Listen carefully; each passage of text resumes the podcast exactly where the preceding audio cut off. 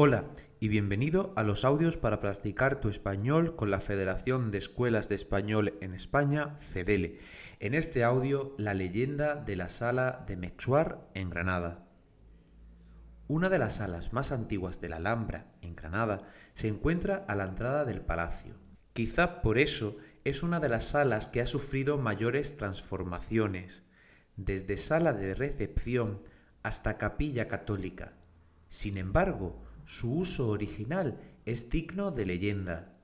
Se cuenta que se construyó con una gran celosía que permitía desde una parte de la sala ver sin ser visto. Así, el sultán de la Alhambra conseguía escuchar las conversaciones que se daban durante los juicios y lograba impartir el veredicto más justo. Debido a que esto formó parte de los secretos del reino, esta información se ha perdido con la marcha de los sultanes en 1492. Sin embargo, nos queda la leyenda y una inscripción que según ella el sultán hizo inscribir en la puerta de la sala. Entra y pide, no temas pedir justicia, que hallarla has.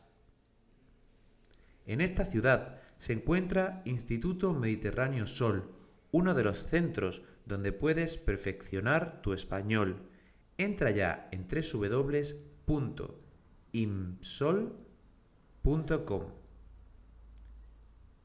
www.inmsol.com